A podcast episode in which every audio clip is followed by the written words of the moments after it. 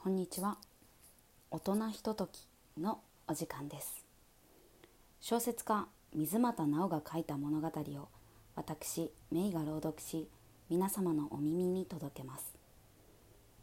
通勤通学のお供にもしくは温かいコーヒーでも飲みながら音で物語の世界へ心を傾けるひとときを過ごしてみませんか？本日は短編小説「ランドリートリッパー」をお送りいたします。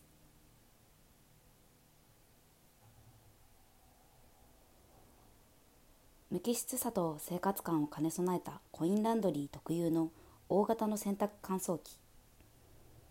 いくつも並んだそれの一番左側。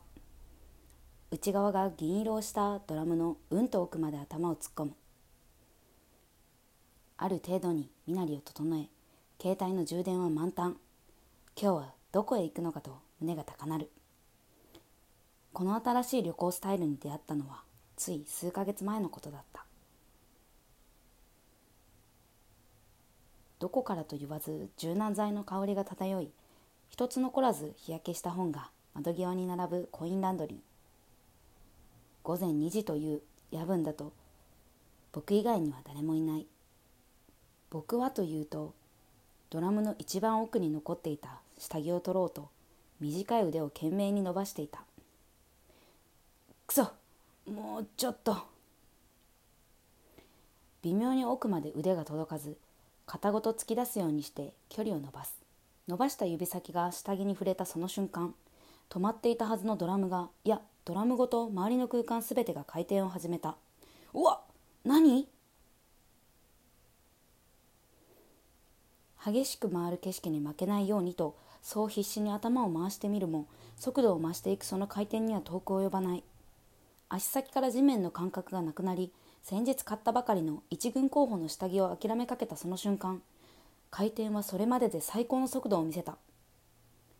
動体視力は置き去りになり長湯に浸かりすぎた時のようなひどい立ちくらみに襲われる。目に映る光景が全て線になるほどに速度が上がった頃掴んだ下着とともに私の体は見たこともない場所へと連れて行かれた。景色が渦のように襲ってきていた時間はおそらく10秒にも満たない。視界が勝手に動かなくなり足先が地面を捉える。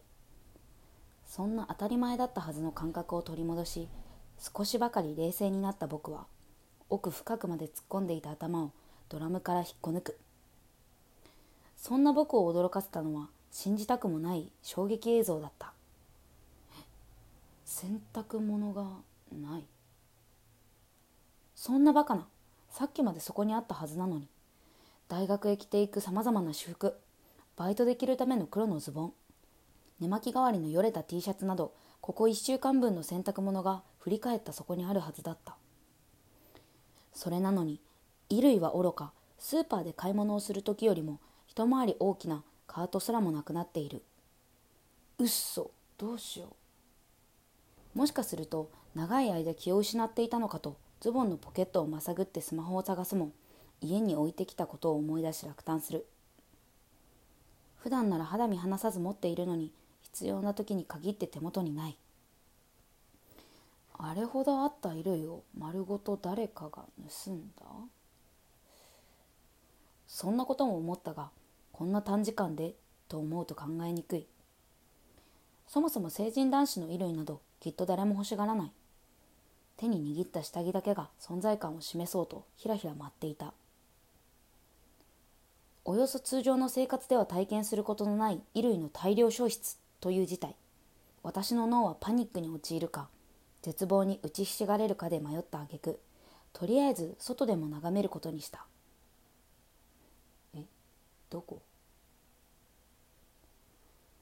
窓の外は見慣れない景色。